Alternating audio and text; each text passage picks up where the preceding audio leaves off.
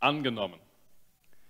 Das war ein Stempel, das war eine Nachricht, die viele Männer, mit denen ich arbeitete in der Studienzeit, in der Studienzeit sehnsüchtig erwarteten. Ich habe dort in, der, in Basel, in der Schweiz, damals in einem Asylantenheim gearbeitet. Nachtwache und Wochenenddienst. Asylanten, Leute, die politisches Asyl suchten, die aufgenommen werden wollten in der Schweiz. Ich kann es verstehen, dass man gerne in der Schweiz leben möchte und dort aufgenommen werden möchte. Ich kann es aber auch verstehen, dass die Schweizer ziemlich genau damit sind, wen sie aufnehmen und wen nicht.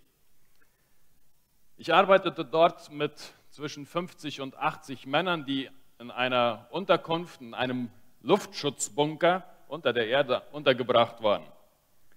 Sie bekamen Essen dreimal am Tag, sie bekamen etwas Taschengeld und sie mussten warten, warten auf diese Nachricht, angenommen oder abgewiesen.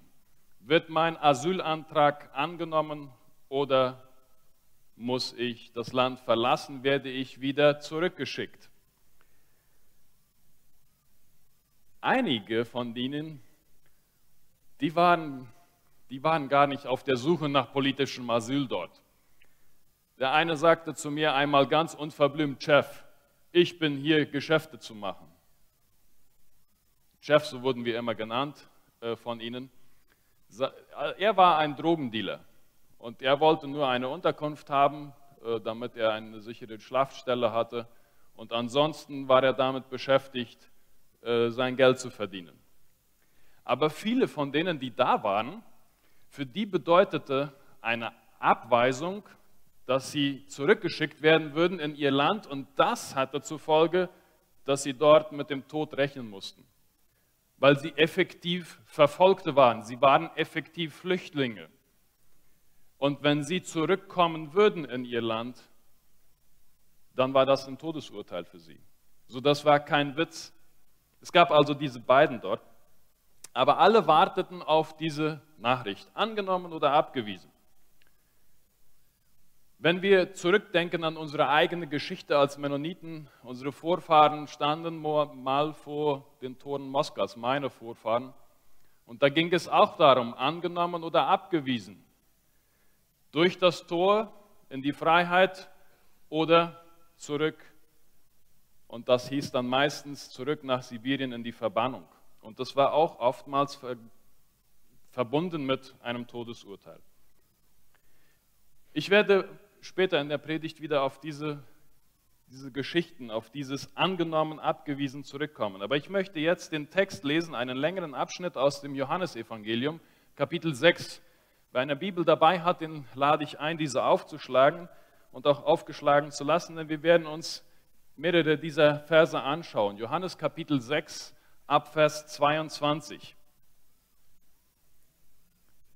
Jesus sah am folgenden Tag die Volksmenge, die jenseits des Sees stand, dass dort kein anderes Boot war als nur eines. Und dass Jesus nicht mit seinen Jüngern in das Boot gestiegen, sondern seine Jünger allein weggefahren waren.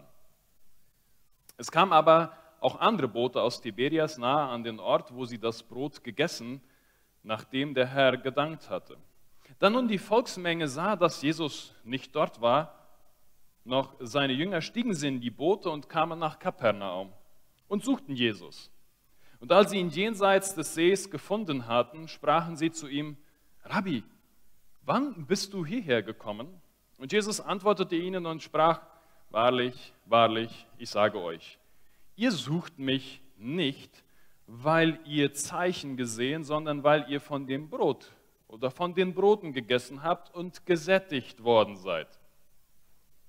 Wirkt nicht für die Speise, die vergeht, sondern für die Speise, die da bleibt, ins ewige Leben, die der Sohn des Menschen euch geben wird.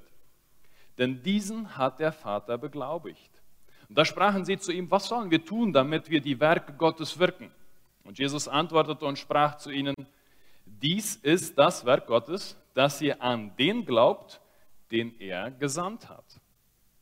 Und da sprachen sie zu ihm, was tust du nun für ein Zeichen? damit wir sehen und dir glauben. Was wirkst du? Unsere Väter aßen das Manna in der Wüste, wie geschrieben steht. Brot aus dem Himmel gab er ihnen zu essen. Und da sprach Jesus zu ihnen, Wahrlich, wahrlich, ich sage euch, nicht Mose hat euch das Brot aus dem Himmel gegeben, sondern mein Vater gibt euch das wahrhaftige Brot aus dem Himmel. Denn das Brot Gottes ist der, welcher aus dem Himmel herabkommt und in der Welt das, das Leben gibt. Und da sprachen sie zu ihm, Herr, gib uns alle Zeit dieses Brot. Und Jesus sprach, ich bin das Brot des Lebens. Wer zu mir kommt, wird nicht hungern. Und wer an mich glaubt, wird nie mehr dürsten. Aber ich habe euch gesagt, dass ihr mich auch gesehen habt und nicht glaubt. Alles, was mir der Vater gibt, wird zu mir kommen. Und wer zu mir kommt, den werde ich nicht hinausstoßen. Denn ich bin vom Himmel herabgekommen, nicht dass ich meinen Willen tue, sondern den Willen dessen, der mich gesandt hat. Dies ist aber der Wille, dessen, der mich gesandt hat, dass ich von allem, was er mir gegeben hat, nichts verliere sondern es auferwecke am letzten Tag. Denn dies ist der Wille meines Vaters, dass jeder, der den Sohn sieht und an ihn glaubt, ewiges Leben habe. Und ich werde ihn auferwecken am letzten Tag. Kurz der Kontext. Jesus beginnt im Johannesevangelium, im Kapitel 6 ist uns berichtet von dem einzigen Wunder, das in allen vier Evangelien erscheint. Die Speisung der 5000, also 5000 Männer. Das heißt 15.000, 20.000 Menschen, Frauen und Kinder noch dabei. Und die werden von fünf Gerstenbroten und zwei Fischen alle satt und es bleiben noch zwölf Handkörbe voll übrig. Und es ist irgendwie auch verständlich, dass die Leute danach Jesus zu ihrem König machen wollen. Jemand, der sowas tun kann, der soll unser König sein. Und was macht Jesus? Er verschwindet. Er verzieht sich. Er verschwindet einfach. Und dann hier in Vers 22, da, da ist dann die Frage, die Volksmenge, Jesus, wo, wo kommst du denn jetzt auf einmal her? Wo bist du geblieben? Wir haben dich ja gesucht. Und dann sagt Jesus, wisst ihr was, liebe Leute, ich bin verschwunden und das hat auch einen guten Grund. Denn ihr glaubt nicht. Was war passiert? So, die Leute finden Jesus dort und in Vers 22, da, da kommen sie an den See und Jesus ist da, auf einmal in Kapernaum. Und in Vers 24, da nun die Volksmenge sah, dass Jesus nicht noch nicht dort war, noch seine Jünger stiegen sie in die Boote und kamen auch nach Kapernaum und suchten Jesus. Und als sie ihn jenseits des Sees gefunden hatten, sprachen sie ihm, warum bist du hierher gekommen? Und Jesus sagt, Wahrlich, wahrlich, ich sage euch, ihr sucht mich nicht, weil ihr Zeichen gesehen, sondern weil ihr von den Broten gegessen habt. Mit anderen Worten, ihr sucht gar nicht mich. Ihr habt Zeichen gesehen, ihr habt Wunder gesehen, ihr seid satt geworden, euer Bauch hat etwas zu essen bekommen und deswegen sucht ihr mich. Deswegen bin ich auch verschwunden, weil ich gemerkt habe, dass es euch gar nicht um mich geht. Ihr habt kein Interesse an mir. Ihr wollt im besten Fall Wunder sehen und wahrscheinlich einfach nur euch den Bauch vielleicht nochmal wieder vollschlagen. Ihr wollt mich benutzen. Es geht euch um die Wunder, es geht euch um die Brote. Und dann wollen die Leute ja wissen, weil gut, was müssen wir dann tun? Und was müssen wir tun, damit wir vielleicht auch so große Wunder wirken können, damit wir auch so etwas tun können? Und dann sagt Jesus, dass sie Glauben benötigen. In Vers 29. Dies ist das Werk Gottes, dass ihr an den glaubt, den er gesandt hat. Nicht an die Wunder, nicht an die Zeichen, dass ihr an den glaubt, den er gesandt hat. Und was machen die Menschen? Vers 30, ihre Antwort, was tust du nun für ein Zeichen, damit wir sehen und glauben? Und hier muss ich ein bisschen anhalten und ich denke, Leute, was für ein Zeichen noch? Also wir kommen gerade von der Sättigung der 5000, also von 15.000 Und dann die Frage ist, was, sollst, was für ein Zeichen kannst du noch tun? Und sie bringen dann Mose ins Spiel und sagen, ja, unsere Väter, die wurden gespeist von Mana, so ständig, also regelmäßig. Ja? So, Jesus, wenn du jetzt was Besonderes bist, dann müsstest du das eigentlich übertreffen. Also Mose, das war ja schon mal regelmäßig Essen, Mana war immer da. Und welches Zeichen tust du? Und auch wieder, die ganze Vorstellung in den Köpfen der Menschen geht auf materielle Sachen, auf Sättigung, auf die materiellen Bedürfnisse.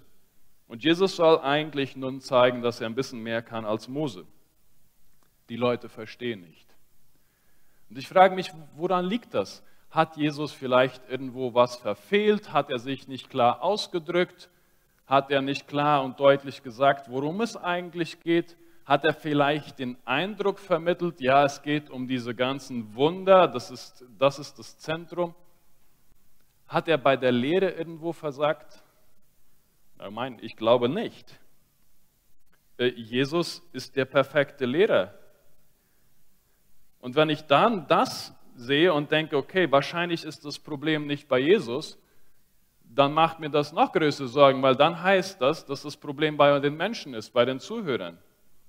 Und der Text zeigt uns einfach, dass Menschen, und das, da müssen wir uns mit hineinziehen, Menschen in der gefallenen Welt gar nicht in der Lage sind zu sehen.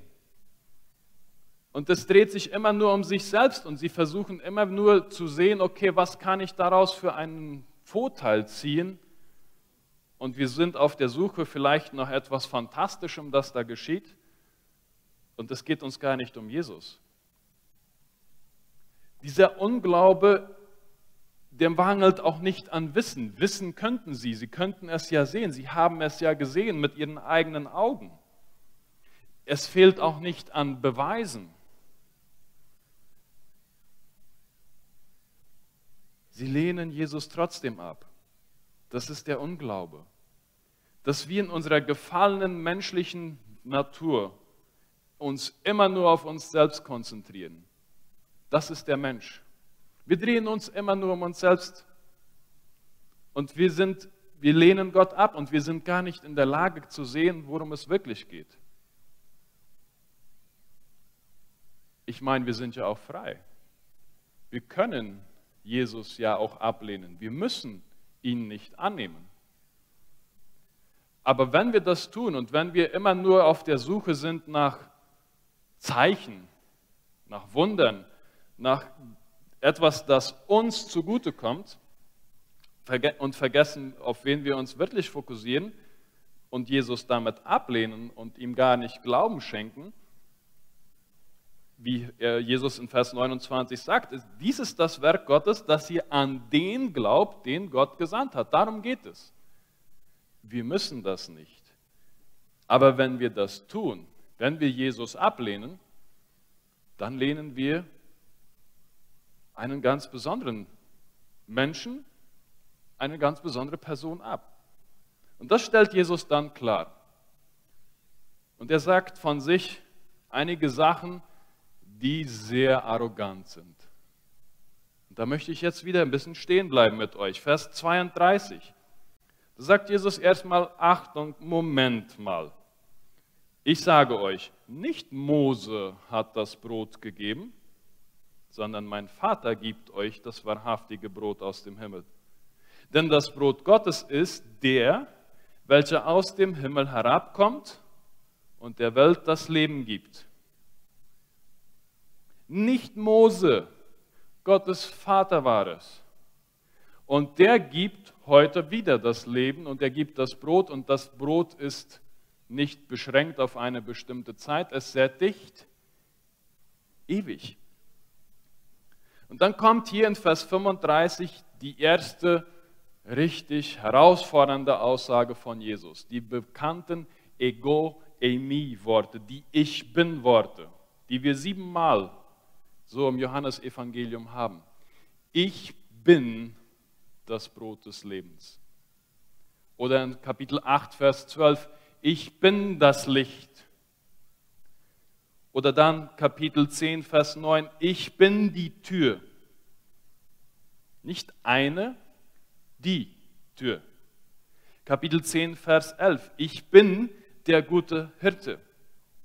Oder 11, Vers 25, ich bin die Auferstehung und ich bin das Leben. Kapitel 14, Vers 6, ich habe den anfangs gelesen, den Vers.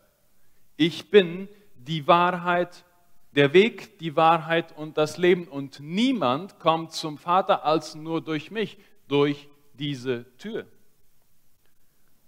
Oder 15, Vers 1, ich bin der wahre Weinstock. Ich bin.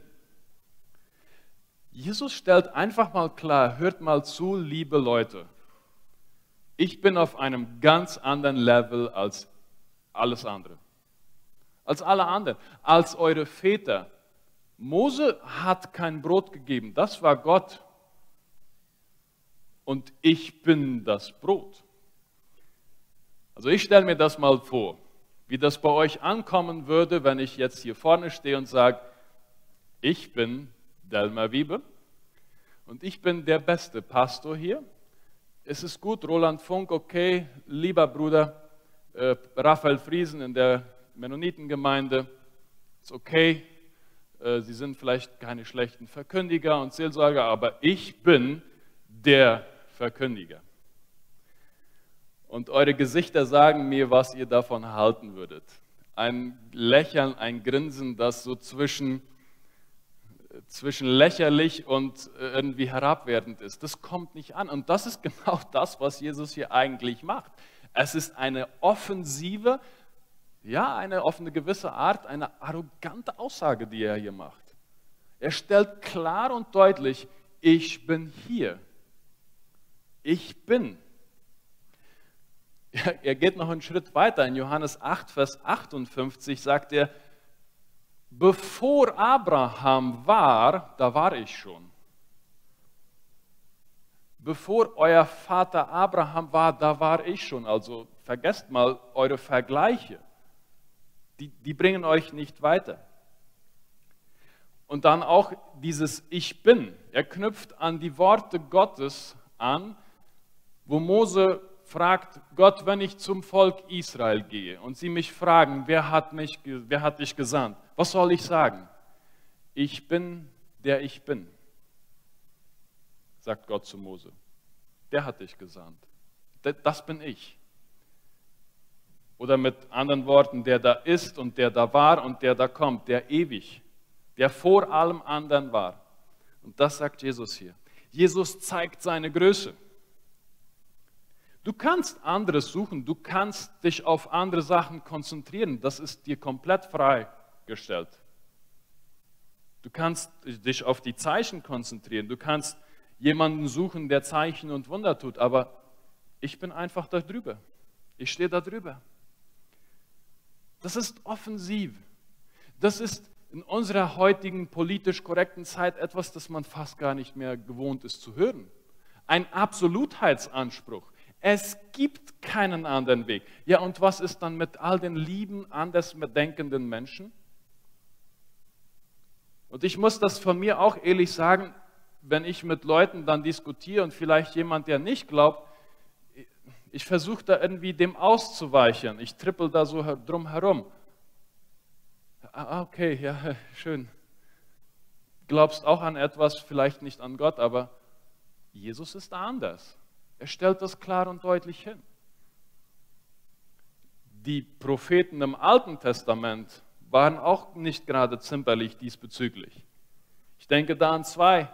Einen Text wollen wir noch lesen und ich denke da auch an die Geschichte von Elia und den Baals-Propheten, wo es darum geht, ja, welcher Gott wird jetzt in der Lage sein, das Opfer hier in Brand zu stecken. Und zuerst sind die Baals-Propheten dran, ja, da liegt das Opfer auf dem Altar und das Feuer soll irgendwie vom Himmel fallen.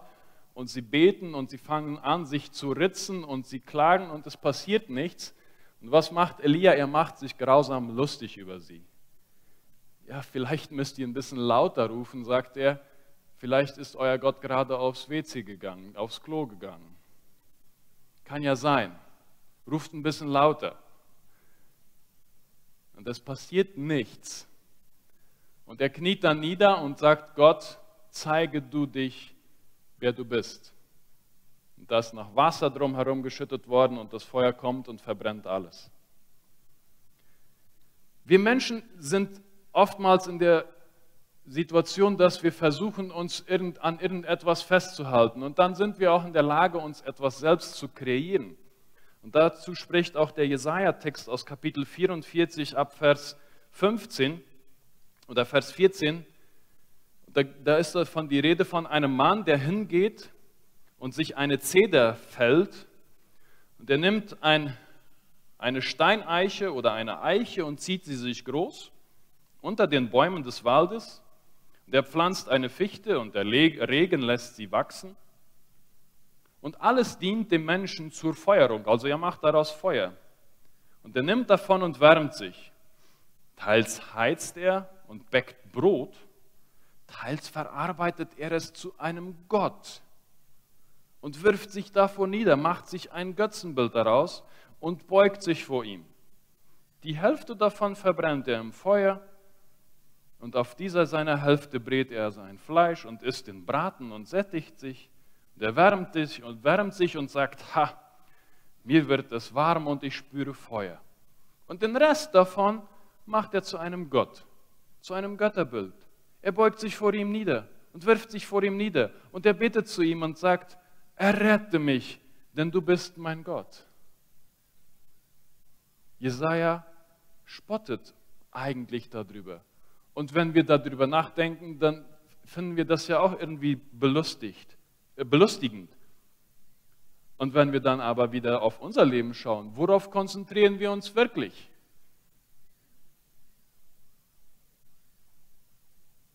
Auf das Brot, das da nie vergisst, oder geht es uns darum, dass unser Bauch satt ist? Haben wir vielleicht andere Götzen? Die vielleicht jetzt nicht geschnitzt sind aus Holz, andere Dinge, die den ersten Platz in unserem Leben einnehmen. Diese auf den ersten Blick sehr arrogante Aussage von Jesus, ich bin das Brot des Lebens, ist in Wirklichkeit etwas komplett Liebevolles. Jesus könnte fast nichts, also nichts Liebevolleres sagen. Er sagt, ich kann dir Erfüllung geben ich kann dich sättigen und du wirst nicht mehr Hunger haben. Vers 35. Ich bin das Brot des Lebens. Wer zu mir kommt, wird nicht hungern. Und wer an mich glaubt, wird nicht mehr dürsten. Ich kann deine Bedürfnisse stillen. Alle, die du hast. Es kann sein, dass du physisch Hunger leiden wirst, aber dass letztlich die Bedürfnisse, angenommen zu sein, eine Perspektive zu haben, die kann ich dir erfüllen. Das kann keine Suche in Mater das kann keine materielle Sache tun. Das kann nicht unsere Suche nach Anerkennung erfüllen. Das kann, können nicht die Likes im Internet tun. Das kann nur Jesus tun. Und er zeigt uns, wie groß er ist. Ich bin das Brot des Lebens. Und ich bin daran interessiert, dass ihr mir folgt. Und damit komme ich zum nächsten Gedanken. Jesus erwartet dann aber auch Nachfolge. Der Kontext ist ja, dass die Leute einfach nicht an ihm interessiert sind, sondern an seinen Zeichen und Wundern. Und Jesus muss ihnen dann sagen, das versteht ihr nicht, das, das geht nicht darum. Es ist ungefähr so, wie wenn ich jetzt nach Philadelphia unterwegs bin. Dann gibt es diese Schilder. Philadelphia, nach so und so viel Kilometer. Loma Plata nach so und so viel Kilometer. Es ist mir noch nie in den Sinn gekommen, bei dem Schild anzuhalten und zu sagen, so jetzt bin ich angekommen. Das ist mir noch nicht mal durch den Kopf gegangen. Ja, wenn man anhält, dann in Pirahua, ansonsten nicht. Also das sind Zeichen, die hinweisen darauf, okay, das Ziel ist dort. Du musst nach so und so weit fahren. Genauso sagt Jesus, ist es mit den Wundern auch. Das sind Zeichen, aber die zeigen letztlich auf mich, sagt Jesus. Und wenn man dann angekommen ist, dann braucht man auch keine Zeichen mehr.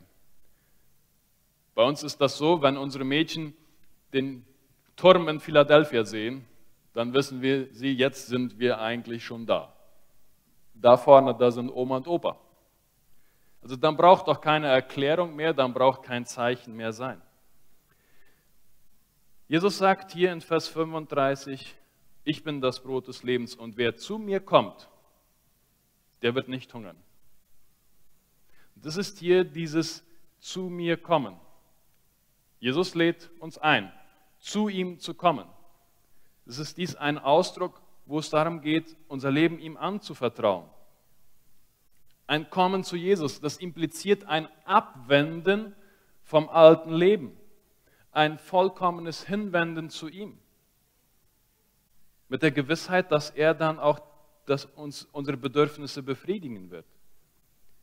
Mit all unseren persönlichen Kämpfen, Nöten, Sorgen können wir zu ihm kommen. Aber wir müssen eben zu ihm kommen.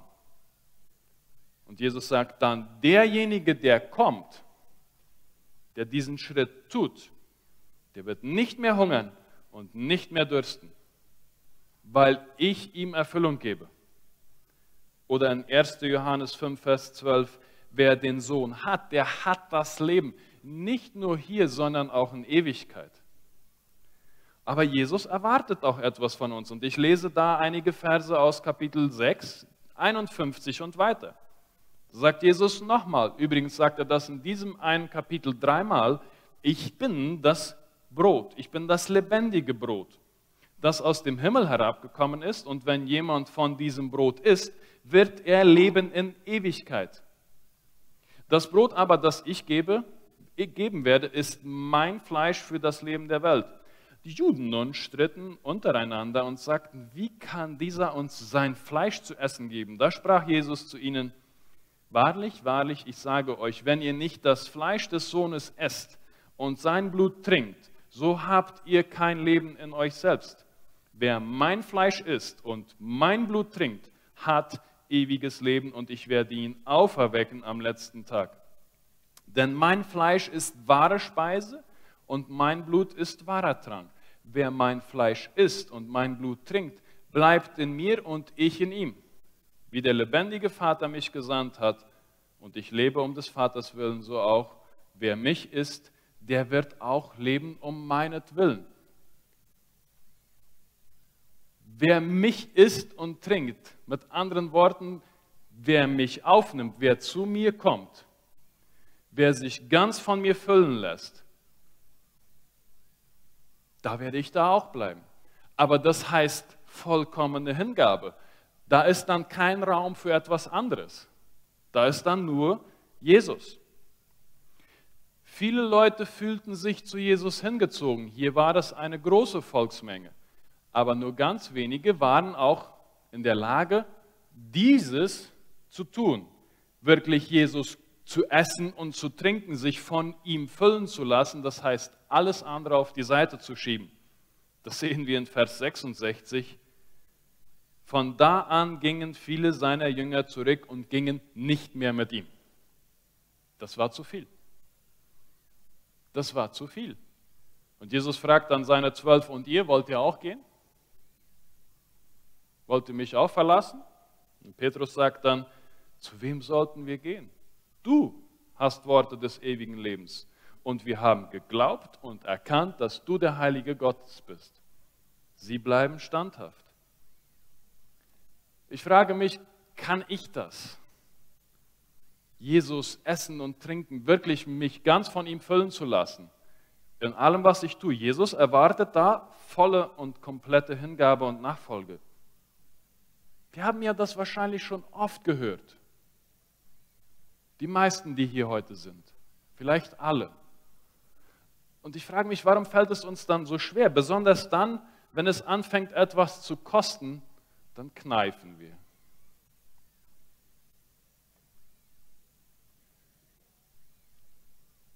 Ich komme zur letzten Aussage, wo ich heute stehen bleiben möchte. Vers 37. Alles, was mir der Vater gibt, wird zu mir kommen und wer zu mir kommt, den werde ich nicht hinausstoßen. Dieser Vers verbindet auf der einen Seite die göttliche Souveränität und die menschliche Antwort. Alles, was mir der Vater gibt, göttliche Souveränität und wer zu mir kommt, die menschliche Antwort. Das liegt eine gewisse Spannung zwischen diesem umfassenden und unpersönlichen Alles, nicht alle, die zu mir kommen, sondern alles, womit wahrscheinlich zum Ausdruck bringt, das ist einfach allumfassend, die ganze Universalität dieses Heilsangebotes wird hier zum Ausdruck gebracht. Und dann dieses persönliche, wer zu mir kommt, du, wenn du zu mir kommst, dann werde ich dich nicht hinausstoßen. Auf Gott eingehen, ihm antworten, das ist eine ganz persönliche Handlung des Einzelnen. Und das kommt, und das ist eine Entscheidung, die du persönlich triffst, ob du zu Jesus gehst oder nicht. Aber in geheimnisvoller Art und Weise verbindet sich diese freie menschliche Entscheidung auch mit dem Willen des Vaters. Alles, was du mir gibst, das wird kommen. Und es ist ja so, Menschen kommen nicht zu Christus, weil sie es für eine gute Idee halten. Der sündige Mensch findet das meistens keine gute Idee, Gott nachzufolgen, so einem Absolutheitsanspruch zu folgen. Und deswegen braucht das da das Wirken des Heiligen Geistes in ihnen. Und wenn jemand kommt, den werde ich nicht hinausstoßen. Es ist eine nachdrückliche Verneinung. Niemals werde ich ihn hinausstoßen. Die, wie sie werden diesen Antrag, der wird angenommen. Der Antrag auf Asyl, der wird angenommen. Jeder Pharisäer, Lügner, Vergewaltiger, Mörder, offensichtlicher oder geheimer Sünder, der zu Jesus kommt, den wird er nicht hinausstoßen. Nicht hinauswerfen ist eigentlich dieses Wort, das da erscheint. Er wird nicht hinausgeworfen werden. Es erscheint übrigens auch in der griechischen Übersetzung vom Alten Testament in 1. Mose Kapitel 3, wo Adam und Eva aus dem Garten hinausgeworfen wurden, weil sie gesündigt haben. Jesus wurde praktisch hinausgeworfen aus Jerusalem und starb am Kreuz für uns. Er ist hinausgeworfen worden. Und deswegen ist, wird jeder, der zu ihm kommt, nicht hinausgeworfen werden, niemals. Jesus nimmt uns an, so wie wir sind. Er verwehrt uns das Asyl nicht. Wir müssen aber den Antrag stellen. Wir müssen den Antrag stellen.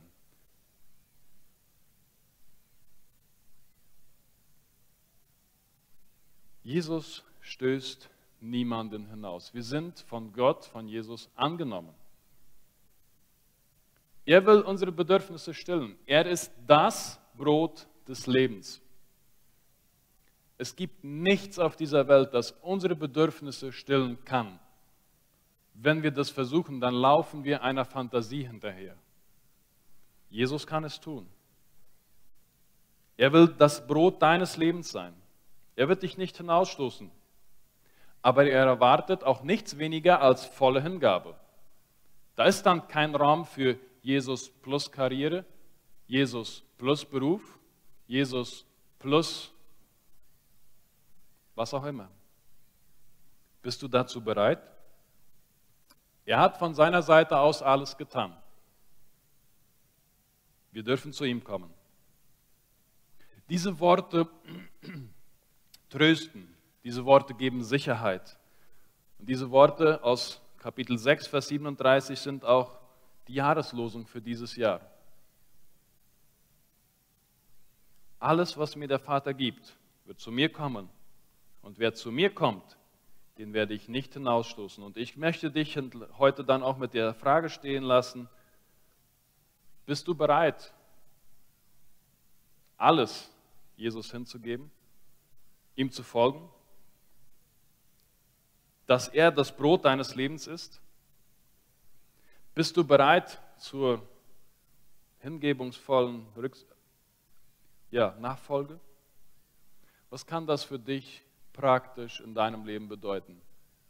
Wo sind hausgeschnitzte Götzen, die du entfernen musst, um allein Jesus zu folgen? Gott helfe dir im Nachdenken darüber.